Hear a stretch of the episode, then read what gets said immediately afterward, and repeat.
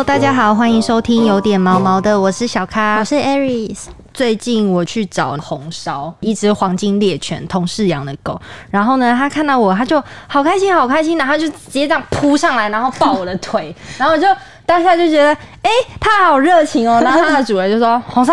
你在干什么？突然发现下半身开始，对，就 下半身开始就是有一点动作。对，那你那时候是怎么处理？我那时候就是哇，红烧摸摸他的头，是就就我也不知道该怎么办。我想说，因为之前那个上过行为训练师，就是大婷，他有来跟我们分享，就说哦，如果你不喜欢宠物这个行为的话，你就忽略它，你就千万不要让他觉得。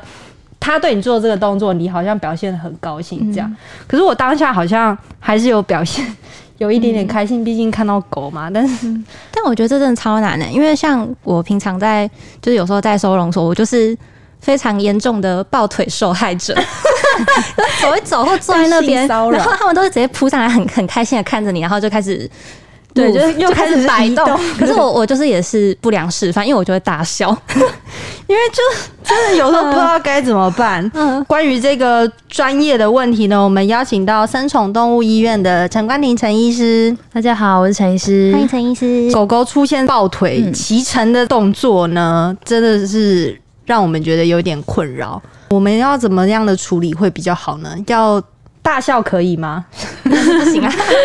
其实这个问题哦，很多人是来看诊的时候会顺便问他，比较不会是因为抱腿的问题直接来看诊，比较都是哎看一看皮肤之后说，哎啊我家那个小小米就是他可能那个抱腿一直都会这样子，哎他是不是他不是结扎了吗？怎么还会这样子？啊对对对，我那时候也好奇。对，那其实大部分。的主人就是一般人都会以为这个动作就是发情，就是他想要对你干嘛，他对你有意思。没有没有，其实不一定。误会误会。对对，甚至说就是有一些狗狗，它已经结扎完，它还是会有这个动作。嗯，就是说除了发情，它还有很多别的原因。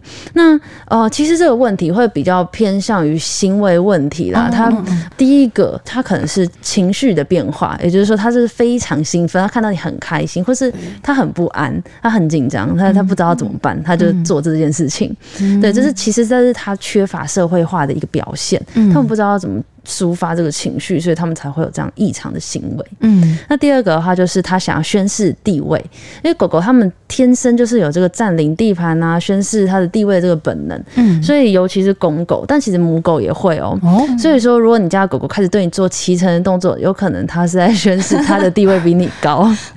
是这样子吗？对，我以为它。所以他不是喜欢我，对他不是喜欢他，就是想说 他想要压过我，对我要压过你，就是比我弱这样子。因为像有时候我在收容所比较常看到一些狗狗常出现提成这样动作的，有时候会是比如说他们是室友，他们住同一个笼子，然后就是会有一只，就你其实可以感觉出来它比较强势一点，嗯，然后就会常常看到它趴整只趴在另外另外一只的。背上，或者是就开始 开始十八禁，就后半就是直接开始。可是他们是同性，对不对？都是公的之类的。常常因为我看到常常都是公的起公的。嗯，他就是想要告诉你说，我现在才是老大，对，这样子。哦，对，宣示地位。再来的话，就是他想要吸引你的注意。对，就是狗狗他们就是很需要被关注的一种动物。对，所以他有时候就是你都不理他，他想要引起你注意，然后。他可能就会对你做这个动作。那有一些主人可能就没有马上制止的话，或是没有理他，哎，就是没有离开，让他继续做这个。动作的话，狗狗以后它可能就会继续用这个方式去引起注意，尤其是如果你继续哎，可能大笑，就是刚刚可能 Aris 这样这样就是大笑，它可能就哦，这个这个反应我喜欢，它以后就继续就是做这件事情，难难怪会变受害者。对，他说哎，我跟你讲，那个那个姐姐来的时候可以抱她腿，她的反应很好，所以他还会传授给其他的狗狗，就是说来你们面对 Aris 都可以来这招，对，看起来不错。嗯。啊，所以刚刚医生前面有讲到是缺乏社会化的这个表现。之前我们也有邀请过那个行为训练师大庭来跟我们分享这个社会化。社会化这个应该就是在那个小时候的时候嘛，就是要。开始培养。对，其实它就是跟我们人一样，我们可能是在五岁到二十岁左右这个时候是最重要的。可能在这个时候，如果比较没有出门啊，或是没有跟一些人交流的话，在未来都会有一些沟通上面的问题。嗯，嗯对，那狗狗他们其实也是有这个时机。嗯对，那他们的时时机点的话，大概通常都是从小时候开始到一岁到两岁左右，这个时间是最关键的。那会依照它的品种会有一些落差的不同。嗯对，刚刚有讲到，就是说，如果不想要他这样子做的话，不要去笑嘛，嗯，不要有反应的，不要有反应这样。可是如果医生你遇到就是狗狗对你这样子做，你会有怎么样的反应？就直接离开，可是他抱，他真的就是抱住、欸，就把它推不推开，推这个扒开，然后离去，黄金猎犬这样抱住，也只能这样。对，但是呃，如果真的推不开的话，你就是尽量啦，但是绝对反正就是不要反应过度，因为他们最喜欢的反应就是打他或是笑，嗯。对，他们觉得就是哎、诶你有反应，对。欸可是我觉得很奇怪，他们自己对主人不会这样，可是对朋友，有一些狗狗它的个性就是比较外向，嗯，对，跟人一样。有一些它就是有些狗狗它就是人人好，它好喜欢到处社交哦，但是看到一些不认识的人，它就好喜欢。哦那种狗最容易被抱走了。而且刚刚医生就是我们私下在聊的时候，是不是有说到医生家 又有类似的困扰？对，因为我家自己的狗也是会这样。啊，你那只马马尔济斯，对，而且它是母的，它是母的，然后它就是小时候，它可能就突然某一次，它已经结扎了哦，它就突然某一次就开始对我这样，它只会对我。我们家有四个人，我那时候就是觉得，哦，嗯，它应该是觉得我地位比它低，因为我在我们家就只有我会对它，就是帮他捡大便吗？对，就是帮它做很多事情，然后也绝对不会骂它的那一种。当然那时候后来就是直接离开，后来就慢慢好了、欸，嗯嗯，就其实就还是有效啊，主人要坚持住。时间要拉的比较长。啊，这我觉得真的好难哦、就是什么忽略啊，然后如果他有做好，就给他奖励啊。我觉得我想到我就觉得 好我觉得，我觉得奖励很简单，但就是他做坏事不要有反应，真的是蛮难的。对，因为有时候看到狗狗在那边搞破坏，真的是没有办法我觉得没有办法忽略它、哎 对，就是会哎。然后就 深呼吸，深呼吸，就只能深呼吸。对，对，哎那刚刚兽医讲到，除了就是已读不回这样的回应之外，还有没有什么其他方法可以降低这种行为的发生频率？呃，如果说他还没有结扎的话，这个动作就很高几率可能是发情嘛，所以结扎绝对是最直截了当的方式去减少他这个荷尔蒙的过度分泌。嗯，对，所以如果他真的来了，然后他有这个行为，但是没有结扎，我就会请他先结扎。嗯，然后再来的话，就是嗯，你也可以帮他转移注意力，因为刚刚有讲到他可能是想要吸引注意力嘛，哦所以他就是可能无聊啊，想要找人玩什么的，那你就陪他玩，你就。运动啊，给他玩丢球游戏啊，去消耗他的体力，或许这个状况就会比较减少。哦，他每次一这样，然后就转移他注意，转移他注意，有一天他就会抱腿的动作就会消失吗？就是要看状况，因为有些可能主人自己没有办法处理的话，当然是寻求专业，例如说行为训练师，哦，这样可能会比较有机会根治。嗯，哇，我觉得这个矫正跟教育这条路真的太漫长了。。对，我觉得这个非常难，因为它会需要花很多时间。真的，嗯，对。那除了这个狗狗会有这个抱腿，有点类似像发情的这个动作之外，猫、咪也会有。那这个猫咪发春的征兆也会有脐橙，我没有看过猫咪骑乘诶、没看过。哦，会啊，他们也会有那个动作，就是它也是会趴在别人的背上，然后会咬住对方的脖子。脖子，对，人咬住猫还是人？猫猫猫猫猫，对人太惊人。它它怎么那么一霸王硬上弓？猫咪对人好像真的是比较少，嗯可是他们也会对玩具、娃娃之类的，哦对，也是会。有时候我看我们家我老家养的两只猫，那只公猫要跟母猫玩，它就一直想咬它脖子。我觉得你怎么这么粗鲁啊？对骂他们咬脖子是他们的一种玩的方式啊。嗯对，那呃，猫咪它们发发情可能会有一些征兆。公猫的话就是会焦虑啊，就是感觉情绪变得起伏比较大，然后屁股就会翘翘的，然后嗯就是做刚刚那样的起程的动作，对是有可能的。然后它可能因为荷尔蒙的关系，对它会有可能会到处乱尿尿，这个是想要占地盘。对，那它的这个尿味会变得很重，那味道真的是非常难闻。对，然后它可能会一直想要跑出门，因为它就是想要出去跟别的母猫就是交流交配、对连接，对，就一些猫与猫之间的连接，然后会变得，如果家里有其他的公猫，它可能会想爱打架，因为它就是要占宣示地位。嗯对，又来了，他们就是很喜欢宣示地位。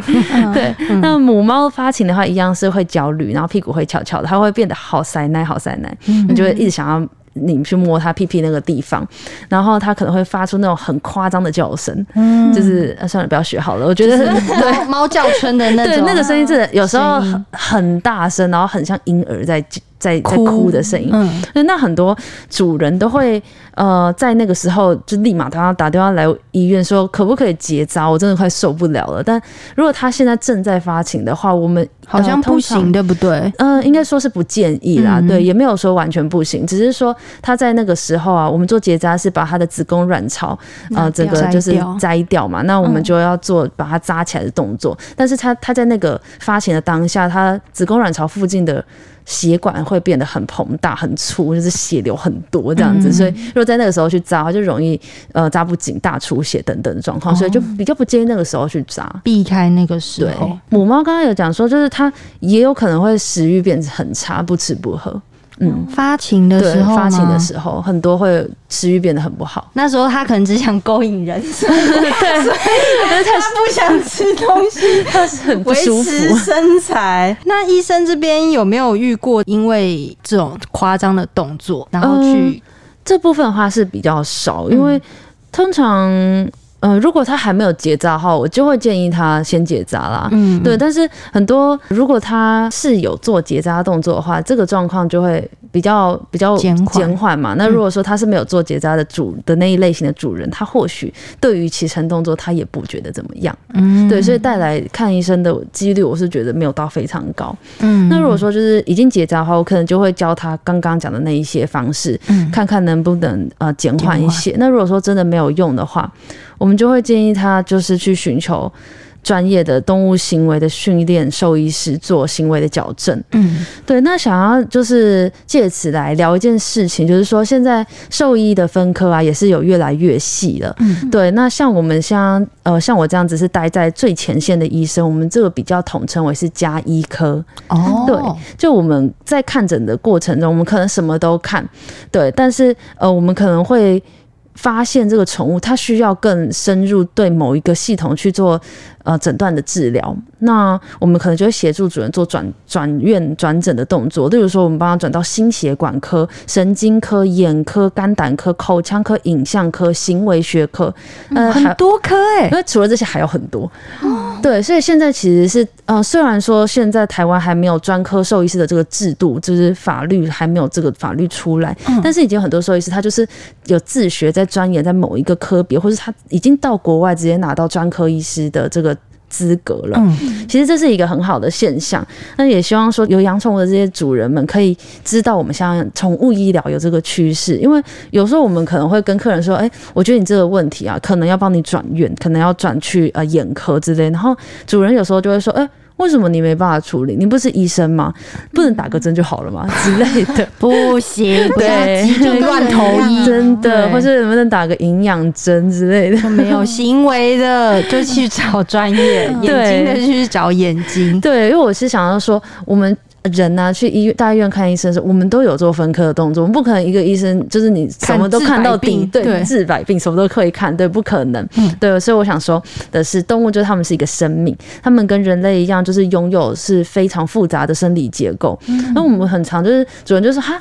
动物也会感冒、哦，或是那狗也会 肠胃炎，肠胃炎哦，就是他们会，或是狗、呃猫也会糖尿病之类的。我们说嗯当然会啊，就是他们就是跟我们是很一样很复杂的生命。对，对，那其实像全世界的兽医师都一直在精进自己的技术跟深度，就是希望饲主啊可以跟我们一起为毛小孩努力，嗯让我们就是的家人可以拥有更好的生活品质。嗯，对，我觉得这蛮重要的。对而且听了医生讲，我才知道原来兽医分这么多科。啊而且印象可能传统印象里面嗯就觉得行为的问题就是我会我自己传统的印象里面，可能就会把它跟医疗这件事情分开，就是没有想到说兽医的分科里面其实也是会有一个行为对。对对对，嗯因为他的那个行为，我是我自己也不是非常了解，所以嗯我都会尽量转诊给专业。哦对，嗯，如果我没有办法处理的话，他是兽医，他这个是近几年才开始改的吗？应该算是近十年才开始有这样的呃比较明显的分科现象。哦，对所以有一些兽医他可能就是专在在学校的时候就是专攻行为，大部分都是呃出了社会，可能毕业之后，哦，才找到职业之后，对你在职业过程中找到自己喜欢的的某一个专科，然后再去做钻研。哦，嗯，或是说学校现在也是有一些研究研究室，然后他们就是直接就是眼科研究室或者是心脏科研究室这样子，也是可以。嗯，哇，我觉得这个我们台湾对这个动物宠物的环境越来越好了。嗯嗯，这是一个好的趋势，没错。好，那我们今天就聊到这边。喜欢我们的话，欢迎留言告诉我们，给我们五颗星评价。每周一五准时订阅跟收听，有点毛毛的。对，好，今天就谢谢谢谢陈医师的分享，谢谢，谢谢大家，拜拜拜拜